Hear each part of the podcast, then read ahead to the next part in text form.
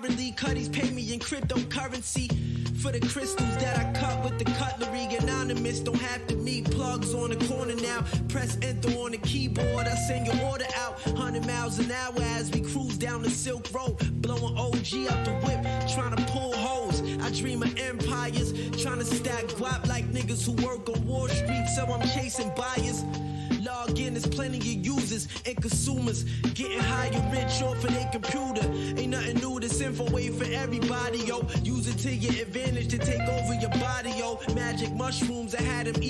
Like Mario. Blockchain heavy, got it clicking with the Molly flow.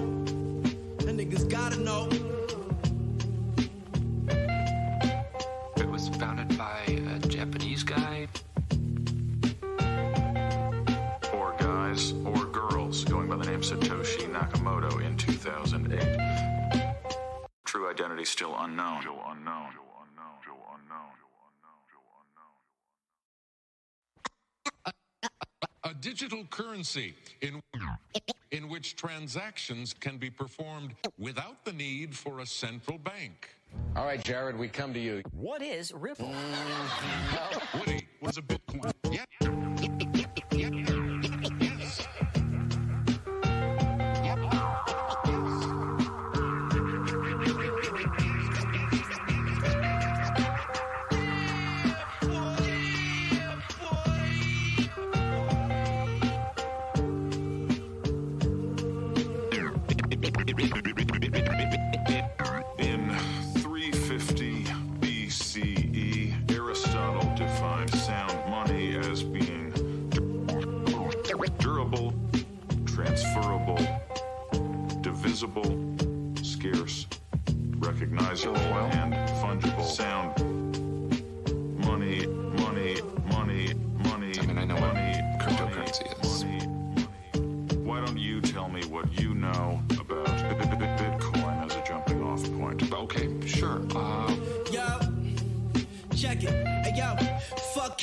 Currently. Cuddies pay me in cryptocurrency. For the crystals that I cut with the cutlery, anonymous don't have to meet plugs on the corner now. Press enter on the keyboard, I send your order out. 100 miles an hour as we cruise down the Silk Road. Blowing OG out the whip, trying to pull hoes. I dream of empires, trying to stack guap like niggas who work on Wall Street, so I'm chasing buyers.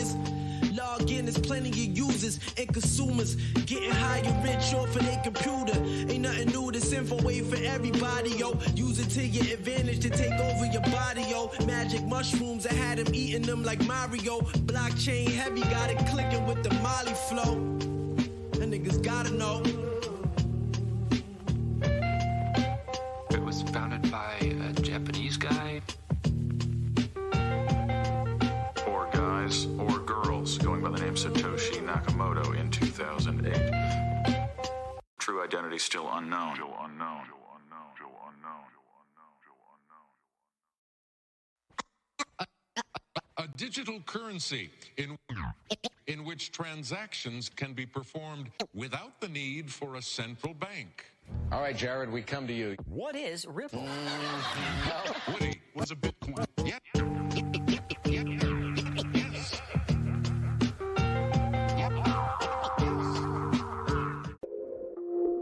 Sound the alarm, something is wrong. People are tired of living the con. Waking and working and walking away with a payment that barely can cover their costs. Plus, they're discovering flaws. Look at the government totally lost. Tending to bend to the corporate agenda, depending on how they can render the laws. Open the doors, turn on the lights. See how they scatter from out of your sight? Taking the data, cause all of it matters. And mind over matters, a matter of time. Blind, deaf and dumb, running away from the weight of the way that the world is confined. Wrapped in a rhythm, we're rats in the system. Trapped in religion, money, and pride.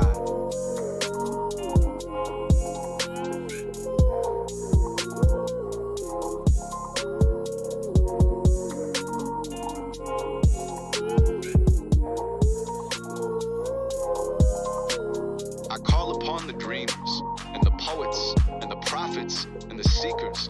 Let your voices intertwine from the stages to the speakers, from the sages to the preachers, from the artists to the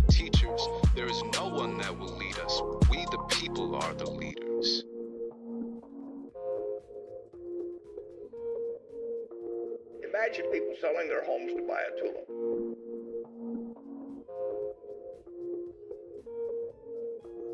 Alright, é isso aí, pessoal. É isso aí, bitcoinheiros. Bem-vindos aí a mais uma live muito especial aqui nas interwebs.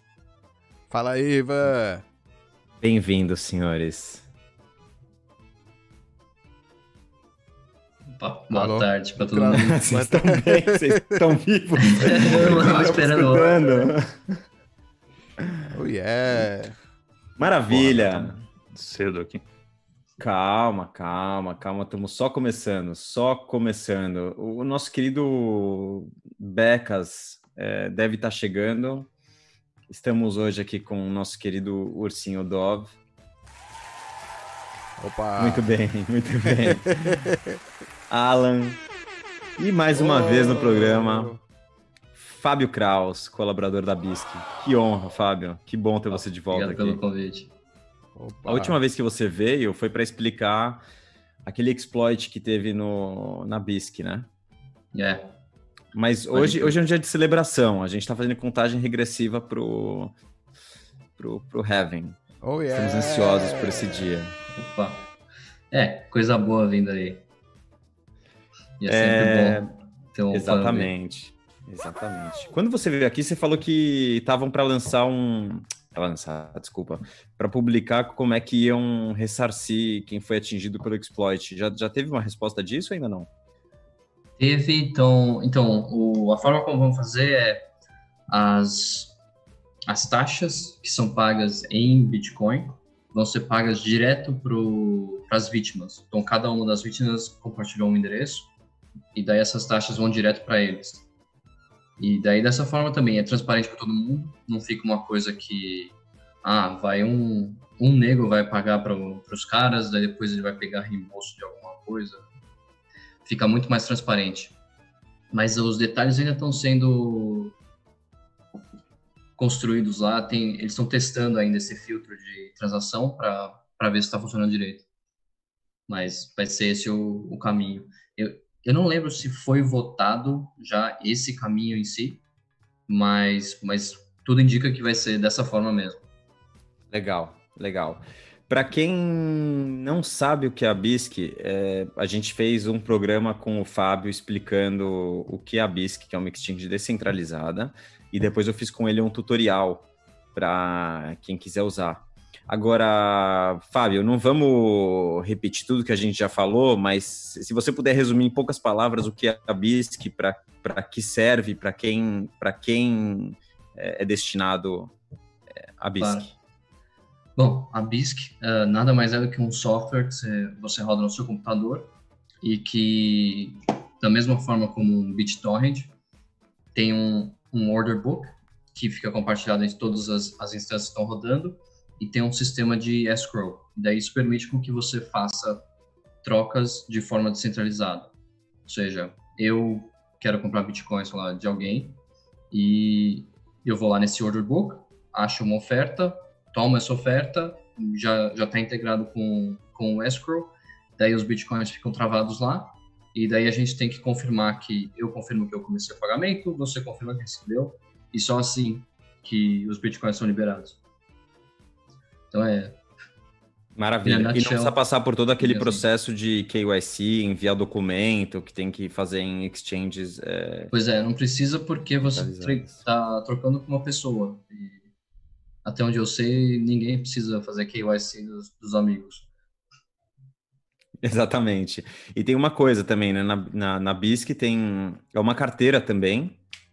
É. Mas diferente de uma exchange centralizada, você tem a chave da sua, dos seus BTCs, né? Exato. A todo momento, a 80% do tempo você está com os bitcoins todos na, sob seu controle. O único momento que está fora do seu controle é tem o seu controle parcial. Então, quando está nesse escrow, tem um, um contrato multisig 2 de 2, ou seja, você e o outro par da troca tem a, as chaves para assinar essa transação. Então, a todo momento você tem, tem um pedaço aí de, de responsabilidade. E daí, quando a, a trade termina, vai direto para sua carteira da BISC. Maravilha. Maravilha.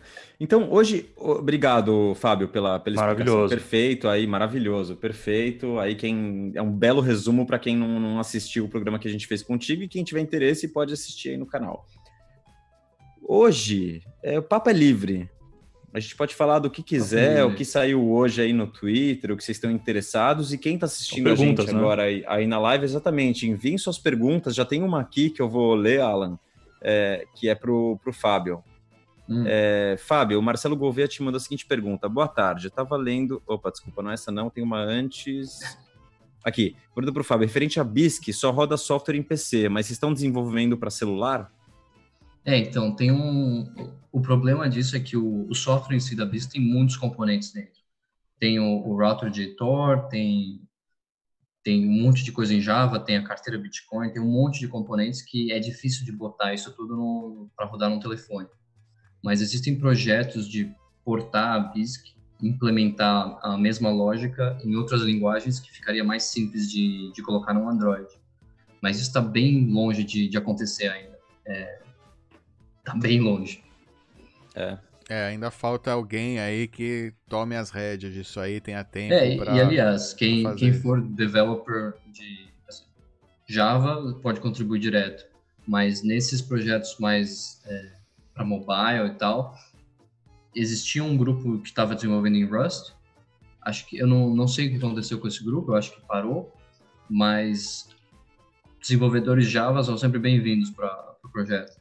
Legal. É, eu imagino algo é, parecido com a Samurai. Que uhum. você tenha o aplicativo e que pelo aplicativo você possa se conectar é, ou a Node Store, né, da, que tem ali na lista da BISC, ou ao seu próprio Node, né? Uhum. Que a Samurai também permite. Você tem as notificações, você... né? É, então, tem de notificações que você conecta e daí sempre que alguém toma a sua oferta ou você uma, recebe no celular. uma trade passa para o próximo estágio, você recebe no celular. Mas o, existe também uma API que estão desenvolvendo, daí permitiria isso. Daí você pode construir um client leve que do celular mesmo você vai lá e controla no seu computador em casa. Mas, por enquanto, o que você pode fazer para coisa remoto é as notificações do celular e daí usa um, um VNC ou alguma coisa para acessar o seu computador. E muita gente já roda a BISC em, em VPS, então meio que existe uma interface para acessar remoto. Mas concordo com vocês que não é suficiente. Seria muito mais conveniente é. se tivesse um, um app mobile direto para fazer isso. Maravilha. Estamos é, recebendo várias perguntas interessantes, eu estou separando aqui. Pessoal, é, mas, é, mas... eu vou dar prioridade para as perguntas que são para o Fábio relacionadas à BISC, mas é, é, é, o Stanley Calderelli mandou uma pergunta boa aqui também sobre Stock to Flow. Vamos, vamos tentar responder todas hoje. vai ser um dia com tema, tema mais livre. Fábio, outra pergunta aqui. Sistema Online mandou: uso a BIS que gostam, mas acho que vocês têm que focar em BTC. Parem de investir tempo e esforço com shitcoins. Por exemplo, iniciem a embutir a Lightning Network lá, por exemplo. Acho que seria legal explicar como que, é, qual o tipo de investimento aí de tempo que vocês fazem, como é a tomada de decisões para uhum. é, colocar available, né, disponível é, shit, é, shitcoins. Quase que eu falei altcoins. Shitcoins. Nossa, Deus me livre. Daí eu me bani Mas... aqui do canal. A, a questão é, a gente não gasta tempo com, com as shitcoins. O, todos que estão implementadas foram implementadas um tempão atrás. A única que a gente de vez em quando mexe alguma coisa e dá uma corrigida é o Monero, simplesmente porque tem demanda grande da comunidade e eles têm muito volume. Mas não se gasta Quando X? com... Hã? Quando X? O Bitcoin Rex lá, o qual que é o nome do cara meu? O, o Rex, né? Richard. É. Esse aí, não. Ele tentou, aliás. Foi. A gente teve a nossa conversa, acho que foi no dia seguinte. Alguém da, da equipe dele mandou lá um pull request e falou: Oh, não, queria integrar o Bitcoin Rex. Todo mundo mandou ele tomar no cu. E, É verdade, eu vi o Wiz, né? O Wiz mandou ele É. pastar. É, o Weasel é o guardião das coisas. Ele, ele não é o mantenedor do, do repositório, mas ele, ele é bem vocal na- nas opiniões dele. E eu acho que ele tem as opiniões certas aí, na maior parte das vezes. Maravilha. Outras perguntas. Fá, desculpa, É, desculpa. deixa eu desculpa. mostrar aqui só o. Ah, o- aproveitando. É, não, que tem aqui o volume da. Da, da BISC e tal. Vamos dar uma olhada nos volumes.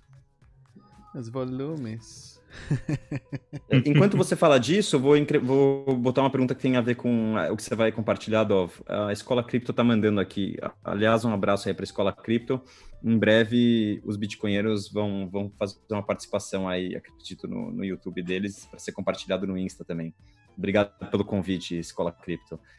Eles estão perguntando, perguntando o seguinte: existe alguma ação para melhorar o volume da BISC? Teve uma série de ações que vocês fizeram para aumentar o volume, né? Tá tendo a maior parte é comunicação, porque muita gente conhece a BISC, mas pouca gente vai lá e instala o software, abre e começa a rodar.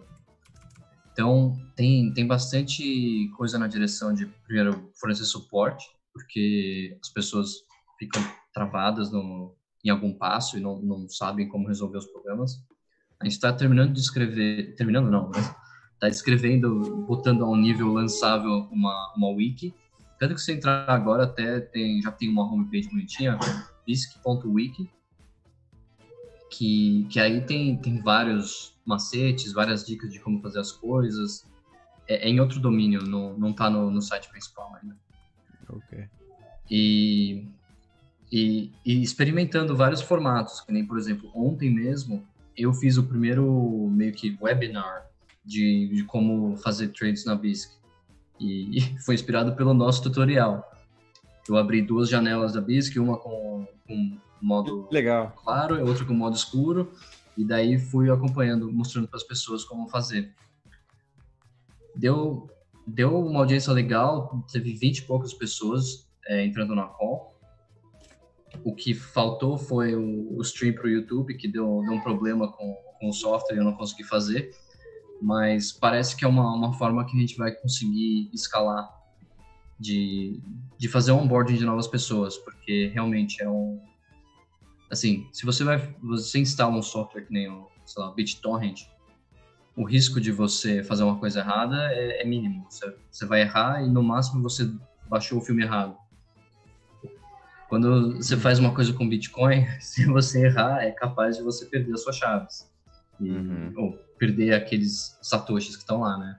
Uhum. Então o pessoal tem mais medo. Então é, acho que é legal a gente fornecer essas uh, hand-holding para os iniciantes e, e para ensinar também, porque também é, uma, é um experimento para a gente. Muitas vezes a gente faz esses calls de, de growth não sei o que, a gente tentou fazer uma coisa que funciona em alguns mercados, mas não funciona em outros, é aqueles é, bounties, que vai uma pessoa e fala, ah, eu vou, sei lá, vou, vou pompar a BISC no Brasil. É, se der certo, eu quero ganhar, sei lá, 2 mil BSQs para fazer isso. O volume que eu quero atingir é, é tal. Isso é, funciona em alguns lugares, não funciona em outros, é, é meio estranho. Pelo menos eu não gosto. E, e daí a gente está experimentando outros formatos.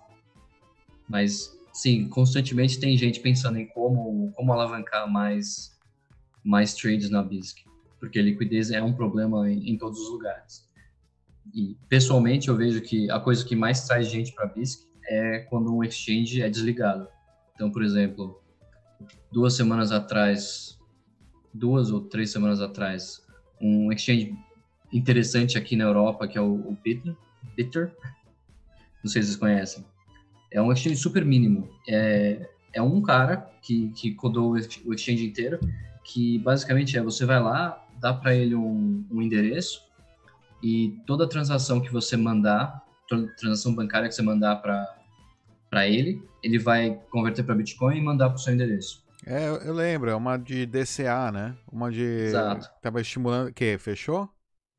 Fechou por causa de regulação. De EM, É, é EMLD5. difícil uma coisa dessa, se vingar.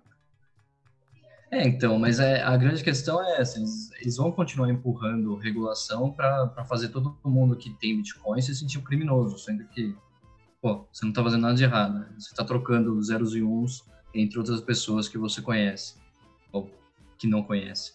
Mas, Uhum. sabe? É, o negócio é, É, a gente migrar do, do mundo formal para o informal logo, né? É, então, daí tem também a- aquela discussão que o Ragnar. Qual que é o sobrenome dele? Aquele cara lá que tem Guns and Bitcoins. Lothbrok. Tô brincando, é o outro. Não conheço esse. Mas o que ele fala da, da economia circular. E, e é meio que verdade. A gente só vai conseguir, de fato, ter uma, uma independência e não precisar se preocupar com, com regulação quando a gente tiver uma economia totalmente circular de Bitcoin. Eu, eu ganho em Bitcoin, eu gasto em Bitcoin e todas essas coisas. Mas ai- ainda acho que tá, tá longe disso. É, duas semanas, mais ou menos. É, só. Que na vida de um bitcoinheiro é quase seis anos. Pô, são, são o quê? São dois mil blocos? Nossa, é tempo, hein? É, muito bloco. É muito bloco. tempo. É, você quer mostrar mais alguma coisa aí, Dov? Entra na eu Wiki. tô- É, a gente o tá vendo aqui o, pre- o volume em real, né? O volume. Você sentiu aí uma- um aumento no volume e tal nos últimos, nos últimos Não, dias eu- ou não? Eu moro não no tô- exterior, eu não, eu não acompanho o mercado no Brasil. No Eu Brasil, tô, não, tô né? comprando aí. Entendi. E Moné, e aí e Monero você disse que é a que tem mais volume, ou seja, em BTC É. teria, olha, 611 BTC. É, que vai umas 700 baleias. BTC. E assim, vira e mexe tem trade de, sei lá, 2 bitcoins. Que é, é o valor máximo de uma trade só. É, que aí foi, foi aí também onde foi explorado, né? O exploit lá que a gente falou. Exatamente. Exatamente, porque acho que tem um maior volume aí pra. Foi onde ele conseguiu tirar o melhor É, e, eu- e reward. também porque se, se for sacanear com Fiat, cara, daí você envolve polícia, daí você tá ferrado. é, tem, que, tem que. É muito mais fácil sacanear com. No com, mercado com altcoin, essas coisas. né? Porque. Monero, por mais que seja centralizado, ainda é bem privado. É difícil de, de quebrar a privacidade deles. O problema é que não vai durar, né? A partir do momento Olha- que começam a atacar e crescer, daí não dura. Ó, o volume Fiat aqui, ele tá expresso aqui em BTC, né? Ele tá, ó, Uhum. 125 BTC. Parece que é menos do que aqui, só que é maio de 2017, quando o valor do BTC em dólares era um terço, né? Do que ele tava em março, de É. um, pelo menos o dobro, né? Ou seja, que acho que teve um all-time um all -time high aí em Fiat no dia de É, 20 pode de ser. março. Acho que daria pra...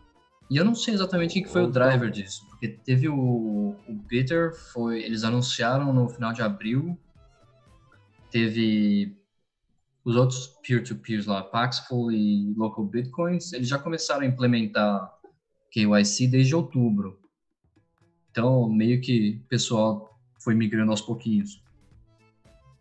É, né? Mas teve uma, ó, você vê que deu um salto bacana do que tava, né? Durante todo. Enfim, não, legal. Tem. Bacana, vamos ver se segue essa tendência. Estamos aqui, né, começando uma. Espera o FOMO chegar. É, da última é, vez. indica, porque isso também- aqui eu... É, isso aqui era o Halving, em 2016. Por aqui. Pum, aí teve também. Foi teve julho, um né? FOMOzinho, aí Foi depois. julho. Que é julho. Dá uma então, olhada, julho, o, 40. o pulo que deu. Isso, aí é o Halving, pum. Não, mas que durou. Mas é, quase triplicou o, a quantidade de BTCs negociados. Enfim, vamos ver, vamos ver o que acontece esse ano aí. Na expectativa, beleza. É, e também, na medida que os exchanges vão, vão criando fila, você lembra- lembra quando era, como era, como foi na 2017? Tinha fila para criar conta na, no Na Coinbase, né? Coinbase, Kraken, todos eles estava tudo engargalado. Ah, pode Isso crer. aqui é, você baixa, se tem conta bancária, tá valendo. Isso. É, tem que ver se vai ter vendedor suficiente. Tomara que. É, isso que, é, o, isso que, é fala. o osso. Porque também Osso, o, né? o público que usa BISC geralmente é mais é mais bitcoinheiro, né? Então, tem pouco vendedor, tem pouco vendedor, tem muito mais comprador. Isso vale uma camiseta, hein? O povo que usa BISC é mais bitcoinheiro. Fecha aspas, Fábio. Vou fazer a Kraus. camiseta. A joint venture. Fábio, tem É, várias perguntas boas aqui chegando. Uma, uma merch store do, dos bitcoinheiros. Cara, uma em pelúcia breve. do Dove. Em breve, em breve, em breve. Tá- Como Eu bom queria ser um fazer uma loja vamos, fralda. vamos segurar aí. Vender Fralda? fralda com o logo do Ethereum. Ah, Ah, Heavy bags. Coloca o logo do Ethereum, heavy bags.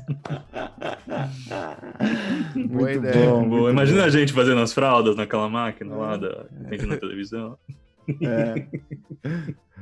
Ó, tem algumas perguntas boas aqui, cara. Umas curtas e umas mais profundas aqui. Vamos lá. É, Marcelo Gouveia, na BISC, a compra e venda no preço do mercado do dia. Calma, na BISC, a compra e venda no preço do mercado do dia ou eles tiram uma média da semana ao preço? Acho que é o Não, preço do cada oferta tem a sua. Então, tem, tem um preço referência que vem do Bitcoin Average. De, daí vem de cada par, né? Então, se você for lá no site bitcoinaverage.com, você escolhe o par que você quer ver. E, e esse preço eu acho que é atualizado a cada dois minutos, ou coisa do, que valha. E daí cada oferta tem ou é um preço fixo, que a pessoa que criou a oferta determina, ou é um preço em relação a, ao Bitcoin Average. Então tem nego que coloca lá 5%, 10%, 1%, 0%, tem até negativo, tem, tem gente que, que paga mais para poder comprar.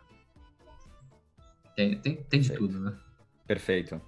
E, e aí tem outra pergunta aqui. é, Marcelo Gouveia, de novo. Na BISC, tem como, serem, como ser hackeado, que nem a Binance sofreu com DDoS? BTOS, o que, que é isso? Não, DDo, DDoS. Ah, tá perguntando DDoS. se na BISC tem que ser como hackeado, assim como aconteceu na Binance, com ataque de Ah, DDoS. Teoricamente, sim, porque ainda existem nodes que, que passam adiante o preço. Então, por exemplo, o- os preços, os, os nodes que têm o preço da, do Bitcoin Average são acho que são acho que 10 ou, ou 15 nodes que passam adiante. Mas cada um deles é operado por, por uma pessoa diferente.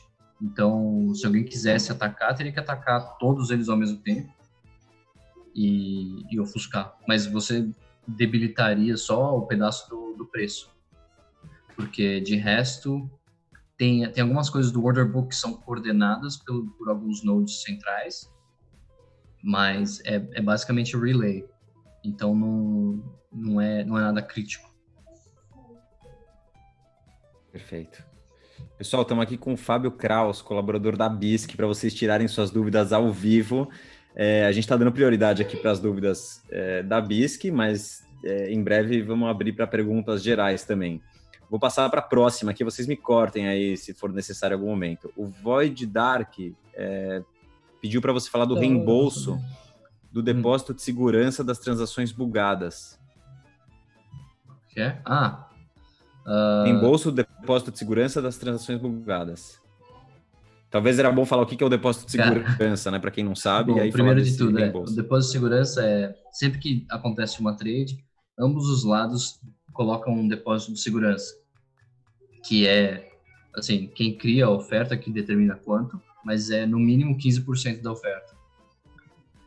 E você coloca isso justamente para você concluir a, a- a trade e não sacanear. Porque se você sacanear, você perde esse depósito e vai para outro cara.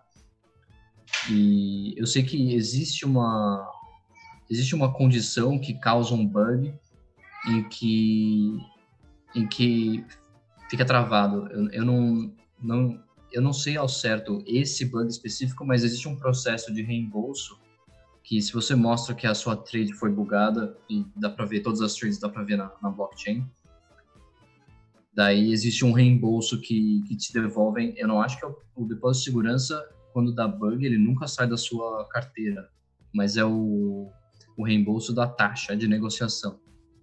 Isso que vai ser reembolsado, pelo menos até onde eu lembro, porque isso é um, é um negócio muito específico de uma de um bug e é um, é um outro cara que toma conta disso, o Léo. Ele tá lá na Keybase até.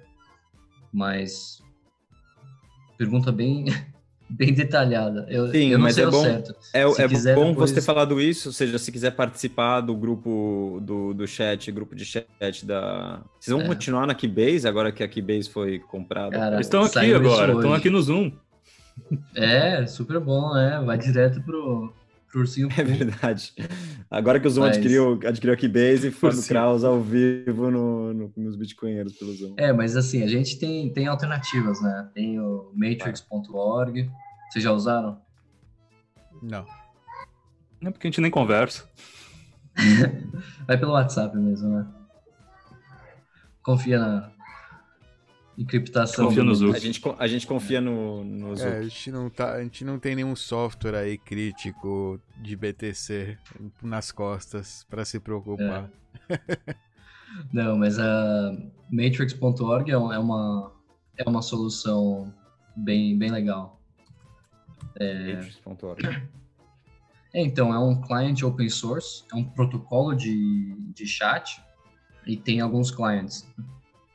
Riot, Riot.chat, acho que é um dos clients, e tem vários outros. Você vai, você abre o site deles, tem, tem uma infinidade de, de clients. Tem client que é open source, client que não é, tem, tem vai pro gosto do freguês. Perfeito. É, E daí parece que a gente vai ter que migrar para lá, porque a, a grande vantagem da Keybase era que a criptografia era superior ao Slack e todos os outros chats que tinham por aí. Mas agora é parte do Zoom e o Zoom faz só palhaçada em termos de criptografia. Quase garantia de que eles vão fazer palhaçada com a Keybase também. provavelmente, provavelmente. Não confie em ninguém. Não confie em ninguém. Pois é, Matrix, você que roda o seu servidor. Se quiser, né? Alright. E o Ma- Mastodon? Esse é meio que um Twitter. É o mesmo. Assim, é a mesma ideia, mais ou menos, de ter federações, você tem um, um, um node, você tem um server, né? E daí você consegue acessar coisa de outros servers pelo seu. Então, O problema é que fica um monte de domínio repetido, né? Você pode criar o seu usuário em vários domínios e aí fica É. bagunça. É, mas no, no fim das contas, o seu usuário é o, o home server, at, e daí o seu nome de usuário, né? Tem o bitcoinhackers.org, que É, eu tô lá. também tem três gatos pingados lá. Tem, eu, tô, eu tô sempre lá dando uns likes, mas nunca tem ninguém lá. Eu acho que é, assim, precisa de um evento que nem esse. Sei lá, Precisa. Facebook vai comprar o Twitter, daí falar, ah, vamos mudar o, tirar o, a conversa do, do, do Twitter e mudar para um lugar mais seguro. Perfeito. Mais perguntas. É, Paulo Santos, Fábio. E vou emendar com a pergunta do Fábio também. Na BISC, quando você compra usando bancos nacionais, é, você deve indicar o ID da transação na descrição. Porém, bancos brasileiros não usam isso. Como faz para ter uma identificação viável em transações via TED? Depois ele repetiu a pergunta. A mesma coisa. Qual, qual, ele um perguntou qual a melhor solução deu para o Brasil? E o Fábio perguntou se tem como o banco dele saber que ele está usando a BISC, pois muitas contas foram fechadas porque estavam fazendo transações de BTC. Então, primeira pergunta do Paulo. Paulo código de Santos. referência. O código de referência. Cara, se não tem, não tem. Da mesma forma que fazer uma trade face-to-face, não tem um código de referência. Mas em, em alguns casos até tem. Tipo, no Nubank você pode mandar uma mensagem junto com a, com a transferência. Comprovante. Mas. Não, não, não só o comprovante, mas uma mensagenzinha. Acho que são 50 caracteres que você pode colocar. Daí você coloca, porque no fim das contas, a, o código da transferência é para facilitar você encontrar quando você está recebendo e para se você entrar em mediação e arbitragem, você poder mostrar evidência de que você recebeu ou de que você enviou. Porque é muito fácil os simplesmente falar, ah, eu mandei o dinheiro, eu mando lá um comprovante qualquer que eu fiz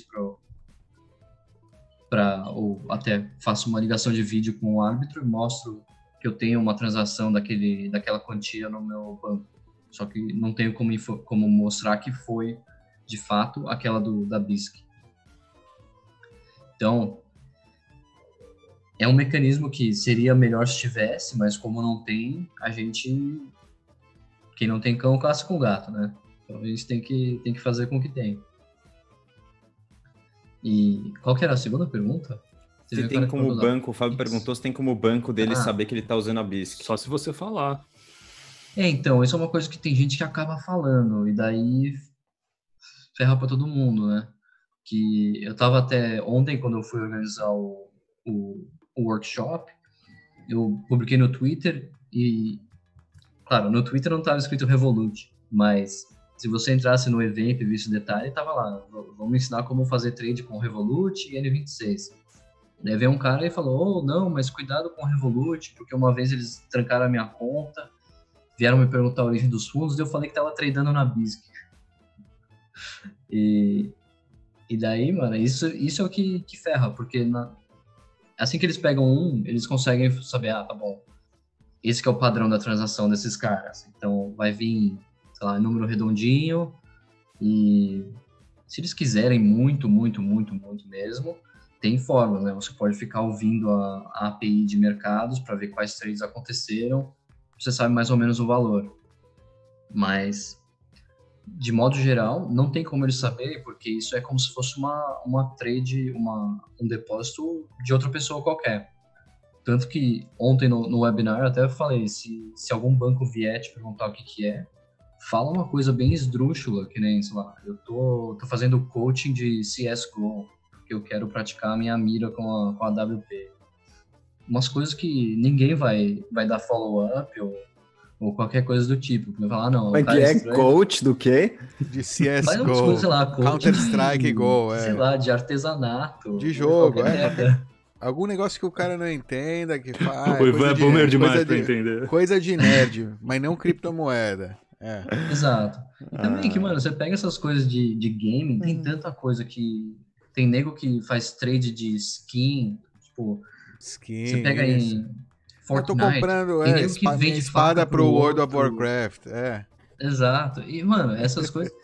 Tem espada que vende a, sei lá, 3 mil dólares. Tem, tem uns- um negócio muito louco aí. Então, dá pra se esconder nisso aí muito fácil. E, mas É. também, isso se perguntarem, né? Se perguntarem, daí você fala que vende outra coisa. Porque você sabe que, por mais que bitcoins não seja é ilegal. É, então.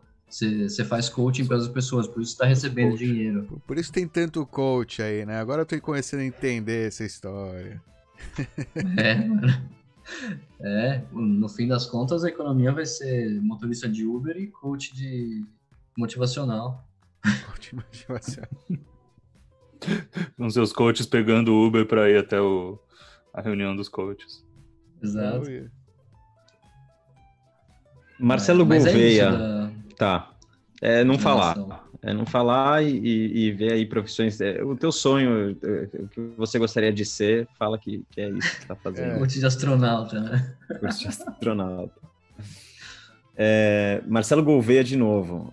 É, será que a BISC vai fazer uma reserva de emergência para quando a casa cair ou forem hackeados novamente, para estarem preparados? falou, falamos sobre isso aí no, na live aí do, do roubo. Que Cara, tá, estão pensando aí. Assim, até- Senhores, estamos a até fizeram um 39 propósito. dólares dos 10k. Desculpa fazer a interrupção. Boa, boa. O que, que é? Tá desvalorizando o dólar? Né? É, o dólar tá desvalorizando O feio. dólar tá morrendo. Ó, tá da hora. Muito bom. lá. Romão deu uma sugestão aqui também, falar que tá doando para ajudar vítimas do Covid. Ah, é, isso aí, ninguém vai fazer, falar nada. Mas o, a pergunta era do. Fazer um security fund, né? Isso. A questão é: se houver um security fund, meio que perde o propósito. Porque um dos propósitos da BISC é justamente não ter nenhum lugar central em que existam fundos. Claro que dá para você aprimorar na ideia e fazer, sei lá, um, um multisig 30 de 30, coisa do tipo, mas mesmo assim é, é um vetor de ataque grande. E, e também, da onde É um honeypot que só vai crescer, né? Exato. E, e também, daí como é que você re- gerencia? Ah, esse nego aqui que tem a chave, ele não quer mais. Aí precisa refazer o multisig inteiro, dos 30 neguinhos. É, é muita logística para pouco benefício e meio que fica ambíguo. E ao mesmo tempo também abre um, uma- um vetor de ataque enorme. Porque, se for ver, o, o hack foi. Fizeram um exploit do software em si, e daí cada uma das vítimas foi atacada diretamente. Então não é que você hackeou um lugar e teve acesso a tudo. Se a gente tem uma, uma reserva num lugar só, justamente, se hackear, pegou tudo. Não, não tem não tem chororô. Foi um ladrão de galinha mesmo, né? Ele roubou picadinho. É, Só que essa galinha vale bastante. É, então, É a isso. galinha Dos ovos bem, de ouro. bem gordinha. Leandro perguntou: quando acontecer a hiperbitcoinização e tiver Bitcoin na esquina, qual o futuro da BISC? Não, não, não sei, vai virar pó, vai virar purpurina, não sei. Vai virar Ele unicórnio. não vai precisar. Mas, hum, assim, se for, for olhar justamente para o que, que é a abstração do que a BISC é, provavelmente vai virar um, um mercado livre. Marketplace. Um eBay, Uhum. é. Porque você pode criar uma, uma oferta e receber, sei lá. Hoje até dá para fazer isso, mas ninguém faz. Então, por exemplo, eu posso ir lá no face to face, crio uma oferta e falo, eu quero que alguém corte a grama do- da minha casa. E daí eu boto o Bitcoin lá em escrow, quem quiser aceitar, aceita. Claro, a interface não, tá, não foi desenhada para isso. E não Test tá, Rabbit tá via bom. Lightning. Exato. Bom, a Lightning ainda não, mas se for, esse é um dos futuros que eu vejo. Uma vez que tem que a gente não precisa de on-ramp, é justamente descobrir formas de usar. Para que serve um escrow? Para justamente fazer workflows mais complicados e fazer trades peer-to-peer é um, é um use case bem válido para isso. Igual o Arcade City. O que, que, que é Arcade City? Aquele É, o Uber, Uber. descentralizado. Ah! ah Que nunca foi. Ah, eu lembro. Eu, eu ganhei uns trocos com esses caras. Foi, foi junto da DAO, esses negócios lá. Quando Uhum. todo mundo investiu em ET, essas putarias, né? Lembra dos Locket? Ah, eu sei, Locket, lá, os- claro. Os, alemães. Você vai abrir Italiano, sua, acho, né? a porta do seu Ah, é. Airbnb com Que, que ideia mais babaca, né? O pior é que você olha pra trás e fala, nossa, e na época eu pensei que era uma ideia boa. É muito louco, né?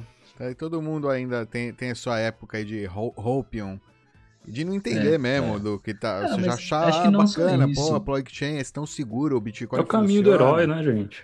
É. Ah, mas não só isso, eu acho que assim, todo mundo sempre fica mais sábio. Não tem ninguém que, sabe, fica mais burro ao longo do tempo.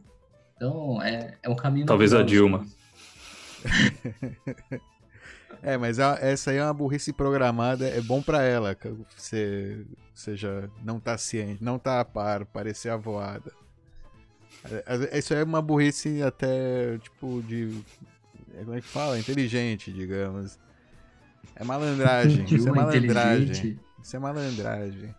Esse Ah, é malandro. malícia. Talvez. É talvez. malícia. é. Ou ela tá Ah, ficando velha ela, ela continua fazendo uns Instagrams de vez em quando, né? De vez em quando saem umas pérolas novas dela. É foda. É, Que Vitor. Claro perguntou: qual a opinião de vocês em relação a comprar BTC por corretoras? Comprei pela Elliott para tentar aproveitar a valorização. Mas a pergunta é: opinião em relação a comprar BTC por corretoras? Cara, é um, é um vetor de ataque que você, você escolhe, né? Porque, primeiro, sem considerar governo nenhum, os seus dados estão lá no banco de dados da corretora, que provavelmente a senha do banco de dados é senha 12345, e, e é só uma questão de tempo até ser hackeado. E daí, se alguém hackear, o nego vai ter acesso a- aos seus dados inteiros, nome, CPF, endereço, conta bancária, quantos bitcoins você comprou, todas essas coisas. E se nego quiser ir atrás de você, é questão de pular num Uber te encontrar. Não tem, não tem dificuldade. E ele sabe que você tem um, um ativo que é, é um bearer asset e que uma vez que ele rouba de você, você não tem como pegar de volta. E se você for na polícia falar, ó, oh, roubaram meu Bitcoin, a polícia vai, vai rir de você. vai falar, ah, você tá brincando com esses dinheirinhos de, de internet. Então, Bitcoin tem esse perfil de risco que é muito maior do que qualquer outra coisa. Mesmo até se você tem ouro em casa. Cara, pro nego roubar ouro, dá trabalho. Porque o negócio é pesado, ele vai conseguir roubar um pouquinho e mesmo assim... É que se o cara tá... roubar um quilinho, ele já sai feliz, né, meu? É, mas mesmo assim, porra, é, é complicado. Ele vai ter que carregar esse ouro de um lado pro outro. Eu não sei, ainda tem como falar pra polícia, ó, oh, o cara roubou, vai atrás dele. É, em nenhum dos Mas... casos eu acho que a polícia vai ser efetiva, convenhamos, né? A não ser que tenha Exato. uma prova muito circunstancial aí, que dê pra.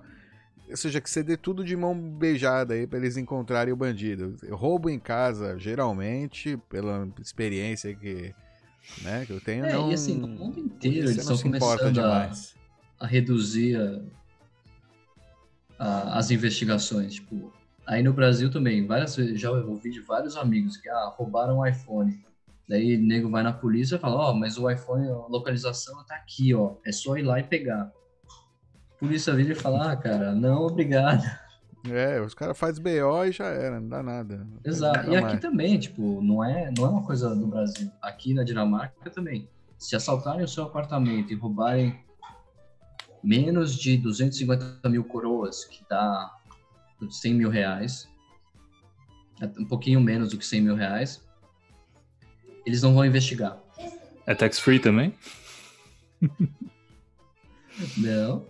Caramba, Mas daí não. você, se você Incentivo, falar, hein? se você ainda falar pro cara, pro, pro policial, que ah não, roubaram mais do que isso, eles forem atrás do, do ladrão e verificarem que tinha menos do que isso, você que vai tomar uma multa. Uau. tipo, Inacreditável. Que idiotice. Mas. É, eu, acho que eles fazem isso porque ninguém comete crime, então eles inventam essas leis malucas para ver se, se acontecesse, é, é, a gente é ia dar risada, né? É porque eles ah, querem cara, passar, acontece, eles acontece, passam a responsabilidade disso para empresa de seguro. Ele fala, ah, não, a gente faz o BO aqui, quanto é? 100 pau. Vai lá para empresa é, de seguro, pede o pede o. Sei lá, tem a seguro. Você não tem seguro? Pô, como você não tem seguro? Você só, paga, você só paga a máfia? Você não paga a outra máfia? Não paga o seu seguro privado também? É. É, bom, mas voltando à pergunta do. Quem que era? O Marcelo? Não, era outro cara. Perdi aqui, perdi aqui, mas. Esse é um dos vetores de ataque. E se entrar no, no GitHub do, do Lop, Jameson Lop, entra no site dele, é lop, com dois p's.net. Vou entrar aqui para. Ele tem um, um, repositório em que ele está listando todos os ataques físicos a, a Bitcoiners. E está em 58 já, dos que são públicos. Existe também. O JW Ederman também, né? Tem, tem, ó, tá aqui, ó. Tá aqui na nossa tela. Ah, tá aí, aí pro pessoal. Olha lá, Physical Attack Log. Ó, o log de ataque Tem vários aí no Brasil. Aí aqui tem conhecidos, né? Ah, isso aqui é um log do que aconteceu, né? Que se é. tem, né? Se tem. É... Não tem aí um do registro. Rossello? Tem, tem. Tem a, a Florianópolis, Rossello Florianópolis Wife, olha lá. A mulher do dono de uma exchange foi, olha lá, sequestrada e pediram um ransom, aí como é que chamam? Resgate. Sequestro, resgate. resgate. E tem o dele aí também, do Lope, do, é, ah, o Jameson Lope, é, que ele foi SWAT. É. Foi SWAT. Nossa, mandaram, é, mandaram o SWAT pra casa dele. Conseguiram endereço. É, tem dessa, mas isso é mais um prank. Apesar de que o Lope, justo é um cara armado, poderia ter sido bem feio.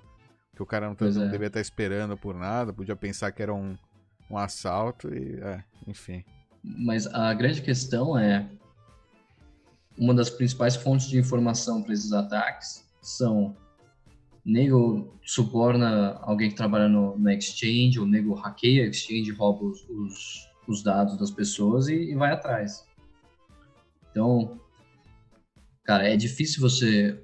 Esse é um dos vetores de, de ataque de uma exchange que, que são perigosos e o pessoal não, não associa o fato de que o Bitcoin é um bearer asset.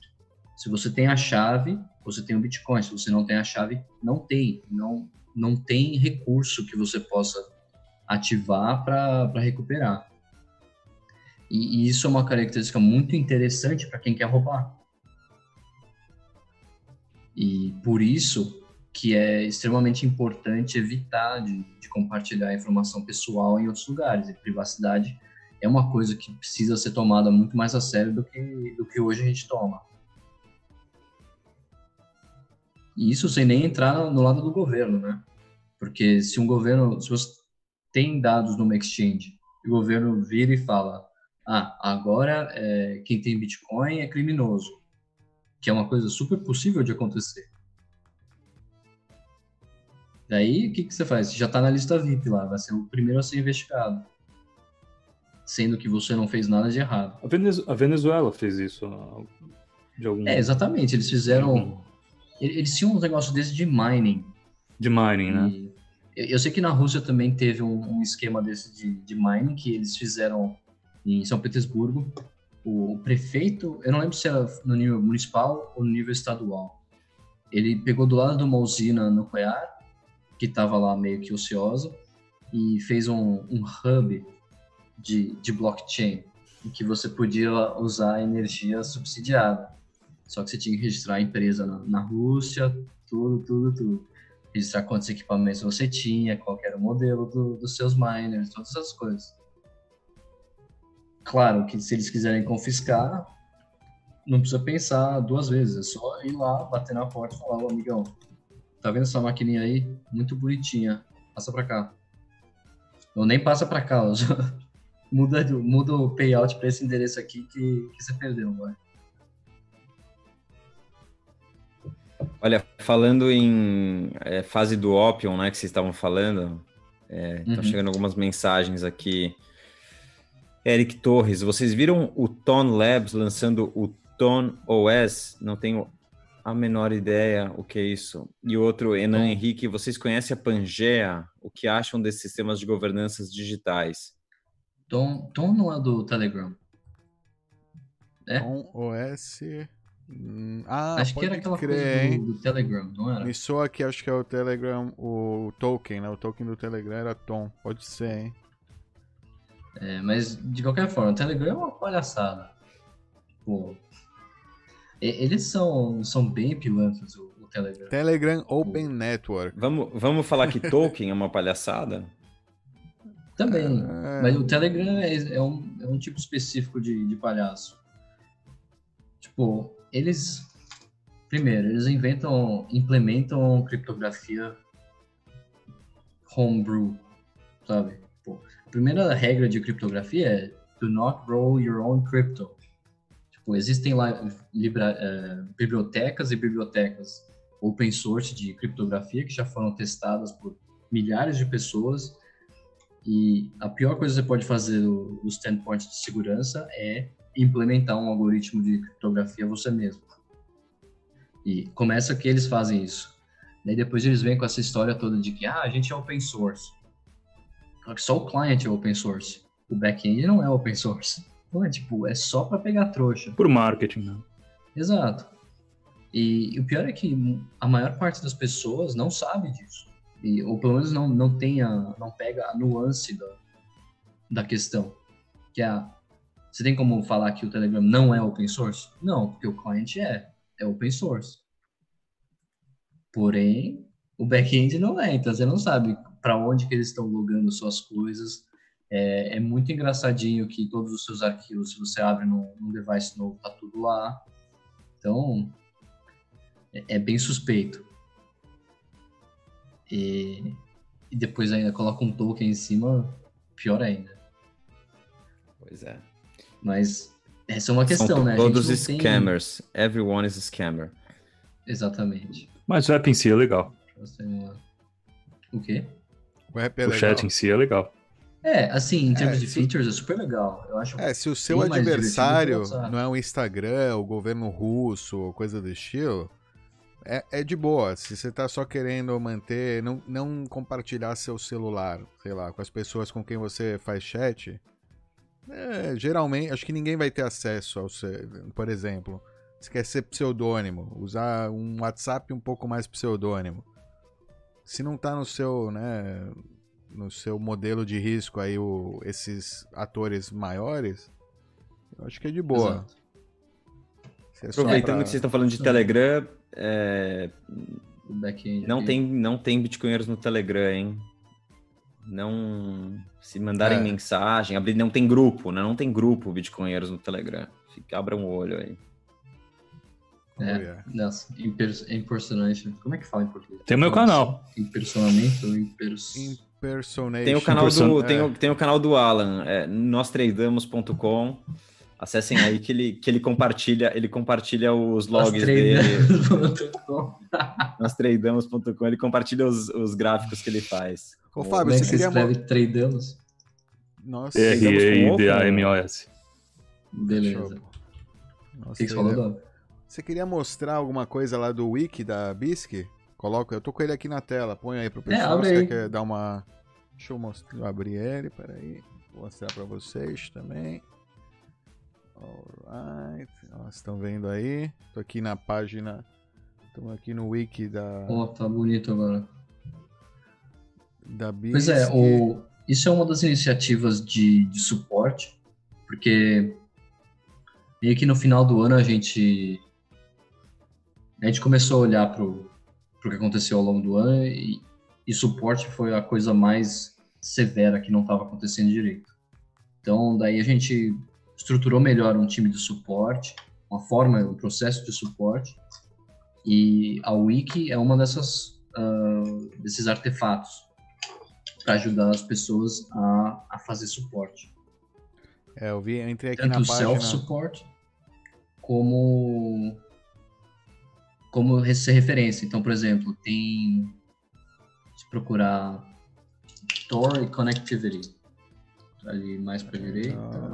Tor e conectividade aqui. É isso aí. Por exemplo. Procurar isso aí é um, é um dos exemplos de pergunta que é frequentemente feita e que até então a gente não tinha um documento que a gente pode simplesmente falar pro, pro cara, ó, oh, vai aqui que tá a resposta tá aqui.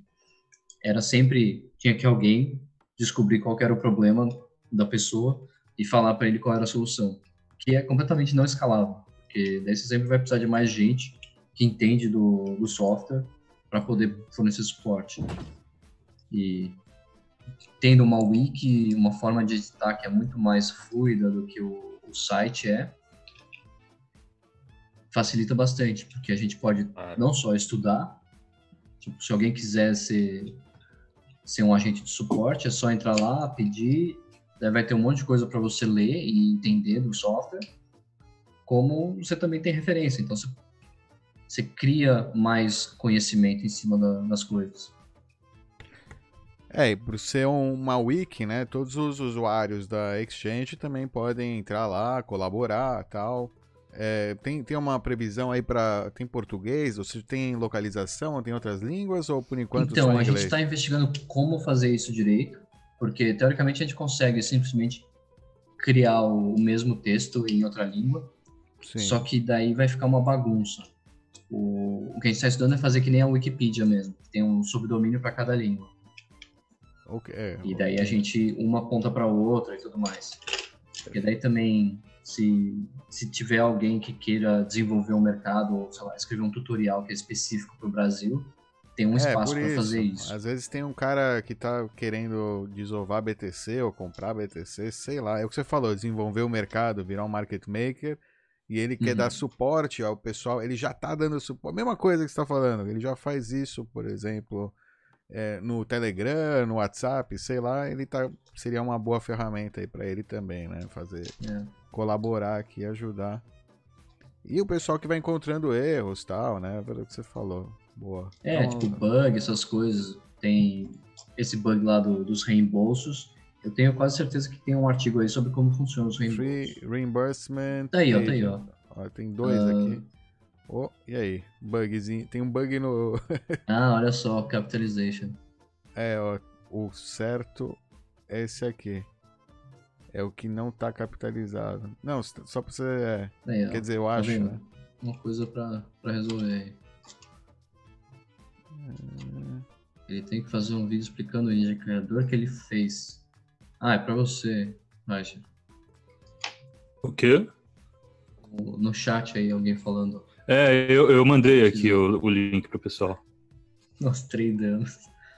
Nós tradamos. Maravilha. Pessoal, é, Ah, tem já um tô problema dessas lives que a gente tá fazendo. Tá passando muito rápido. Muito rápido. Ah, já passou uma estamos. Já, já, já passou. Já acabou. Acabou Cê- hoje. Não tem aquele áudio. É, Dov, não tem aquele áudio. Ah, tô fazendo. Ah. Ah, eu, eu acho que é esse aqui. Não. Ah, Não, esse não é esse.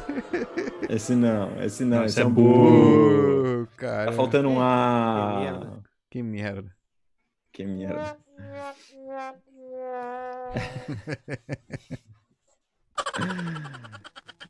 É, Considerações finais. Para quem quiser, relembrando para quem quiser participar do grupo da, da BISC, as discussões ou colaborar, é, qual o caminho, Fábio?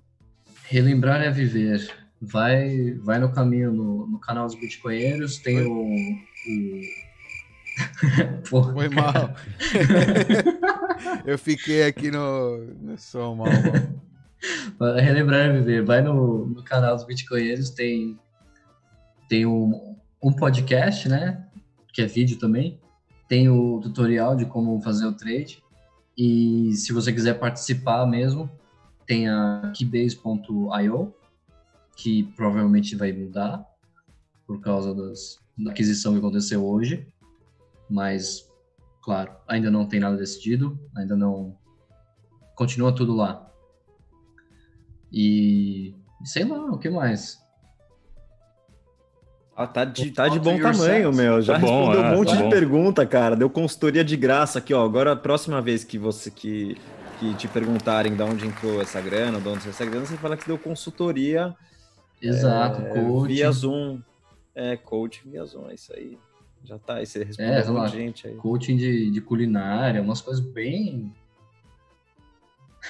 É, bem... bem que não Meu, vai, não vai. A gente tem bastante vídeo de álibi aqui, né? Pra falar, não, eu tô ganhando com vídeo. Exatamente. Ah lá, É, Exatamente. Edição de vídeo. Aliás, se você que está assistindo a gente, que está gostando do, do canal e quiser compartilhar, tem aí, o Dov colocou aí no, no vídeo, tem um, um QR Code aí para você é, enviar um satoshinho, uma gorjetinha, gorjetinha, É. toda gorjetinha é bem-vinda. é, e, e a gente, e a gente investe bem esse dinheiro, principalmente para pagar o servidor do Bitcoinheiros Pay. É, Oh, yeah. Para você que oferece é, curso, é, consultoria de. Consultoria de. Exatamente, consultoria de como jogar é, Flight Simulator ou qualquer outra coisa. Vai simular. É, pode fazer o seu invoice aí no Bitcoinheiros Pay. Ó, vou rodar aí a vinheta do Bitcoinheiros Pay pra você. Boa. Se você seja um empreendedor com um sistema de PDV ou uma loja online, um desenvolvedor querendo integrar pagamentos em Bitcoin, uma caridade querendo arrecadar doações, processadores de pagamentos requerem as informações pessoais de seus clientes, enquanto cobram taxas de você e vendem as informações dos clientes.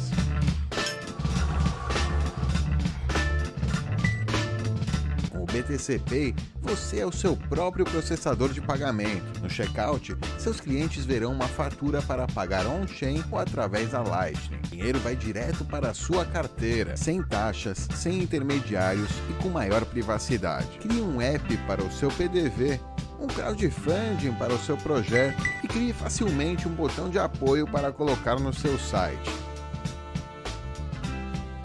BTC Pay é a melhor solução open source para pagamentos P2P. Aproveite a nossa instância Bitcoinheiros Pay. Acesse aí então pay.bitcoinheiros.com e crie a sua conta. É totalmente grátis. Você só colabora se quiser.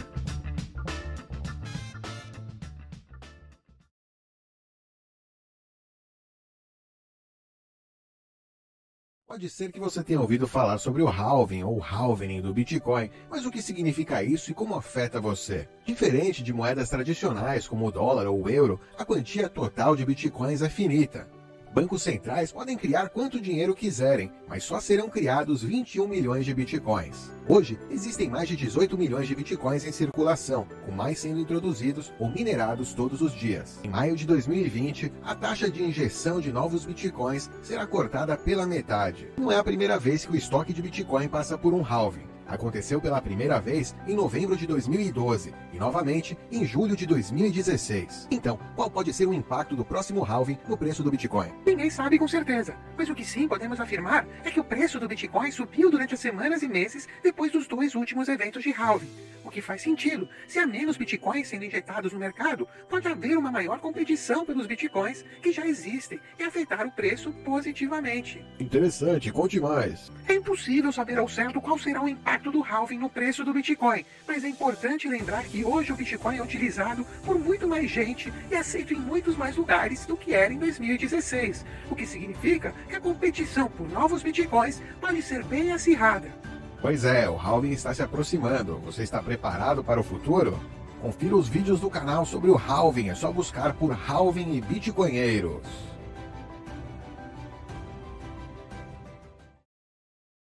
Eu vou, eu vou, sugerir umas carteiras que eu tenho aqui. Oh yeah! Voltamos, bitcoinheiros. Maravilha! Mandaram uma pergunta aí, o Alan quer responder. É, perguntaram se, é, qual carteira a gente recomenda para guardar XRP. Pode ser uma carteira de couro, pode ser de nylon, tipo essas assim, que você puxa, sabe? Tem velcro. Essa aqui, ó, é uma boa que você pode colocar no pescoço fechar assim, o cara para roubar seus XRPs vai ter que levar o seu pescoço junto. Ou ele te mata, né? De fora. Boa, tá respondido, tá respondido. Tá bom? Fábio, obrigado pelo teu tempo, cara. Obrigado, obrigado pelos blocos convite. aí da sua vida que você tá doando aí para os bitcoinheiros. É nóis. E, é... e, amanhã, qual que é a live do, do dia? Amanhã, amanhã Amanhã é Bruno, não. Amanhã... O Thiago Salem. Deixa eu ver, peraí, Acho vamos é Bruninho. Mesma bate-hora, mesmo bate-canal. É, pessoal. Exatamente, obrigado, Fábio. Boa. Ó, Amanhã, 500... mesmo horário. 597 blocos aqui pro Halvin. A gente tá amanhã, ó, hoje Fábio, amanhã Bruno Garcia, aqui às Bruno. 16 horas, falando aí, ó, se vocês quiserem, guardem suas perguntas sobre altcoins, shitcoins e afins pro Bruno aí. Nano. Tem... é, Nano e tal. Tudo isso aí amanhã. Amanhã vai ser especial, hein? Não, não tô brincando. Exatamente. Provavelmente a gente não vai falar sobre isso, mas igual. Guarde suas perguntas aí para amanhã. É, mas se vocês tiverem algum meme aí para jogar, joga. Oh, se você tiver, se você acha que está faltando alguma, alguma feature no BTC e que você gostaria de criar sua própria altcoin que vai, que vai superar o BTC, amanhã é o dia para tirar suas dúvidas ao vivo com o Bruno Garcia. Boa. É isso aí, pessoal. Obrigado, pessoal. Amanhã. Até amanhã, então. Obrigado, Fabio, de novo. Beleza, valeu pelo Sempre convite. um prazer, Tchau, cara. Obrigado. Valeu, Alan. Valeu, Dov. Tchau. Ficamos aí então com o vídeo do Friends of Satoshi Fork Attack aí que a gente não falou, esqueci de falar aqui, né? Uma das, acho que o grande usos aí da da BISC é vender seus forks. Então tá aí Fork Attack é, para vocês. Aquele abraço. Valeu, abraço. Sound the alarm, something is wrong. People are tired of living the con, waking and working and walking away with the payment that barely can cover their costs. Plus, they're discovering flaws. Look at the government. So right now, we know that Bitcoin has like the largest network effect.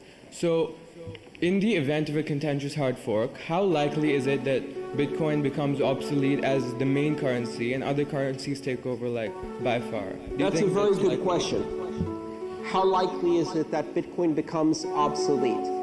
Um, I don't think it will become obsolete. I think if it faces a contentious hard fork, this is an example of things to come. Bitcoin will be attacked.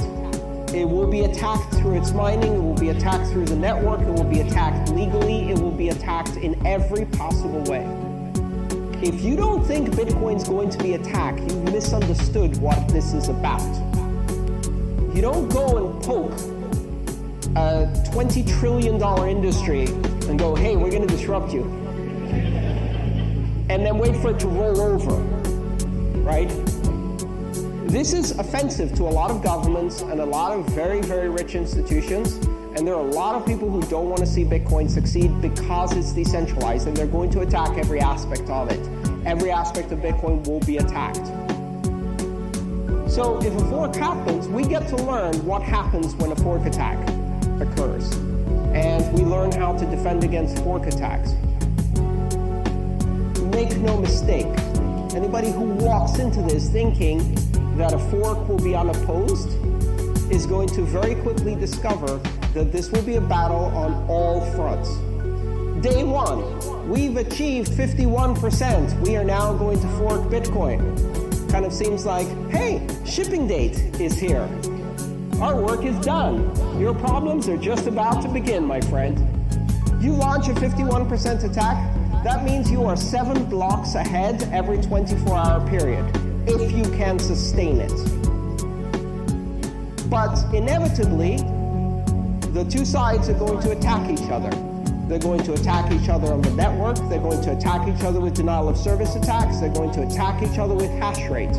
They're going to attack each other publicly, privately, anonymously, and not, in every possible way and immediately. Every bug in the software will get poked and then poked again. And if you try to fix it, you'd better write that code well because if you put another bug in, that's going to get poked too.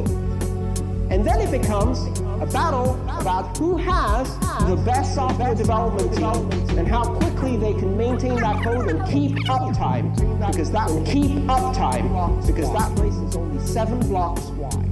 I don't think some of the people who are threatening to do a hard fork at 51% have thought clearly about the implications of what happens immediately afterwards. This is not going to be an easy game. It's going to actually allow Bitcoin to test all the possible attack scenarios on nodes, on networks, on relay networks, on hashing, transaction malleability, replay transactions, and everything else. What will come out of that? Probably a Bitcoin that's worth a lot less. Or, in my view, a technology that's worth a lot more because it's battle hardened. When it comes out of that, it will have survived its first fork attack. And we will know a lot more about what happens in highly contentious fork environments. Ethereum taught us a lot, but it didn't teach us much about a highly contentious fork. The fork was initiated by the main development team, which had more than 80% of the hash rate on their side. The other thing to remember, and I think this is important, there's a lot of people who say if Bitcoin stumbles, it's going to be overtaken by one of these other currencies. It's very important to not mistake smooth sailing for good sailors, right? In order to have scaling problems, you first need to have scale. In order to have governance problems, you need to have a controversy to govern over, right? And everything's hunky dory kumbaya until you have $20 billion on the table, and then the long knives start getting sharpened. Since this is March, we can use a reference Beware the Ides of March. The point here is that what's happening in Bitcoin now isn't unique to Bitcoin. If one of the other currencies gets to this scale and has to handle this many transactions, they have a scaling problem, which they're going to have to resolve. There will be differences of opinion as to how to resolve that. Some approaches will lead to massive centralization and a takeover by miners. Some approaches will lead to failures in architecture and software. These problems will repeat for every other currency. These are the rites of passage. You first have to grow up to face them, right? And so the big advantage that many of the other blockchains and currencies have is they can look at Bitcoin, watch what happens, and learn these mistakes cheaply so that they don't have to repeat them expensively. Um, now, how many of the blockchains are actually doing that? Not many. because for the most part they're too busy going, we're the best, we're going to win next, right? And not paying attention to the fact that these exact same problems are going to exist in their own blockchains. There are no easy answers. There are lots of very delicate design trade offs in how you deploy trustware. Um, and Bitcoin is paving new ground, it's carving a new path. No one has gone here before. No one has gone here before.